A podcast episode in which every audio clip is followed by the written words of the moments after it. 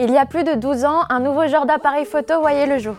Les compacts à objectifs interchangeables. Dépourvus de miroir, cette gamme d'appareils est capable d'afficher des mensurations plus raisonnables que les réflexes, tout en proposant la même polyvalence niveau changement d'objectif et de focale. Mais sans miroir, comment se passe la visée? Réflexe ou hybride On vous refait le match. L'appareil photo réflexe tire son nom de sa visée. Par un jeu de pentaprisme ou de pentamiroir, le photographe voit à travers l'œilleton ce que voit l'objectif de l'appareil. Lors de la prise de vue, le miroir se relève pour que la lumière arrive sur le capteur permettant l'enregistrement de l'image. Clic, c'est dans la boîte. Le claquement ainsi produit participe au plaisir de photographier. Dans le cas d'un appareil hybride, la conception est différente. En effet, ce dernier n'adopte pas de miroir et doit donc se passer de visée optique.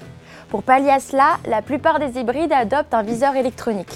Ce dernier est un petit écran logé dans un œilleton. Il a l'avantage de montrer l'image telle que l'appareil la voit.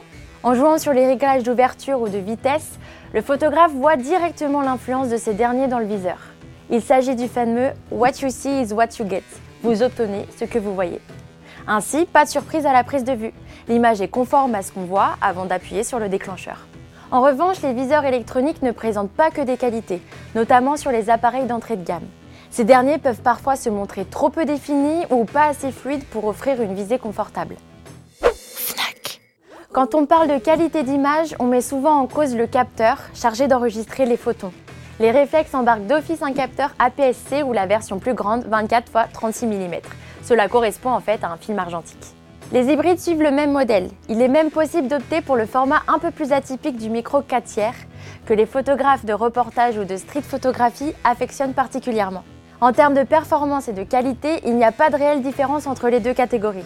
Les deux présentent un excellent niveau de détail et des performances en basse lumière à faire pâlir n'importe quel smartphone photo. Si votre critère majeur est la qualité des images obtenues, alors vous pouvez opter pour l'un ou pour l'autre. D'autant plus que de nombreux réflexes ou hybrides partagent le même capteur. Côté poids et encombrement, l'absence de miroir et de système de visée optique permet aux hybrides d'afficher des mensurations plus attrayantes que les réflexes. Les utilisateurs à la recherche d'un maximum de compacité seront donc attirés par un appareil hybride. Si vous ne voulez pas d'un appareil trop lourd, c'est vers là qu'il faut se tourner. Par contre, les appareils hybrides haut de gamme restent assez encombrants et se rapprochent du gabarit de certains réflexes. Pratique, un petit gabarit peut en revanche poser problème pour les utilisateurs qui ont de grandes mains ou qui préfèrent sentir leur appareil et le tenir fermement. Surtout si on y monte un lourd téléobjectif, la stabilité devient primordiale. Pas de secret, le plus simple reste de se rendre en magasin et d'essayer chaque modèle pour se faire une idée. En général, le gabarit des réflexes autorise une meilleure prise et une synergie avec les focales les plus longues et lourdes. Un critère de choix évident pour les appareils photo est celui du temps d'exécution. L'un des gros avantages du réflexe est de proposer une mise en tension extrêmement rapide. Le moment entre l'allumage de l'appareil et la première photo est très court, idéal pour ne pas rater le moment clé. Bardés d'électronique, les appareils hybrides nécessitent un temps plus long pour se mettre en branle. Les appareils les plus haut de gamme parviennent à régler ce problème, mais les appareils les plus accessibles sont bien plus lents. Selon votre pratique et votre budget, il est peut-être judicieux de s'orienter vers un réflexe d'entrée de gamme qui saura se montrer suffisamment véloce pour ne pas manquer le moment crucial. Un autre critère important pour bon nombre de photographes est la vitesse de la mise au point. Avec leur visée réflexe, les appareils à miroir adoptent des modules de mise au point automatique. Cela fonctionne par collimateur. Vous savez ces petits carrés et points que vous voyez dans vos viseurs? On ne peut faire la mise au point qu'en plaçant le sujet sur l'un de ces collimateurs. Ces derniers sont souvent placés au centre de l'image et couvrent une zone plus ou moins étendue selon les modèles. En arrivant sur le marché, les hybrides ont bouleversé ce mode de fonctionnement. La mise au point s'effectue directement depuis le capteur, ce qui rend l'autofocus efficace sur la quasi-totalité de l'image. En contrepartie, cette mise au point se fait plus lentement. Dans votre choix, une fois de plus, tout dépend de votre usage. Les photographes de sport ou d'action préféreront une vitesse maximale et s'orienteront vers les appareils réflexes.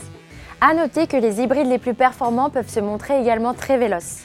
La différence de vitesse devient presque imperceptible à l'utilisation, mais il ne faut pas oublier le critère du prix car la facture peut alors monter à plusieurs milliers d'euros.